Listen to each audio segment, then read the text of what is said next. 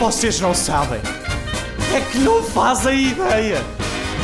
Não vos passa pela cabeça as coisas que me acontecem.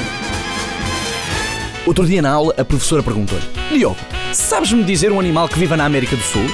Um lama, disse ele. E outro animal que viva lá, sabes? Outro lama, professora. A aula continua e a professora pergunta outra vez: Então, se juntarmos uma abóbora, quatro cenouras, três batatas, um aipo, vinte ervilhas, o que é que temos? Ele levantou a mão e disse: Uma grande sopa, setora.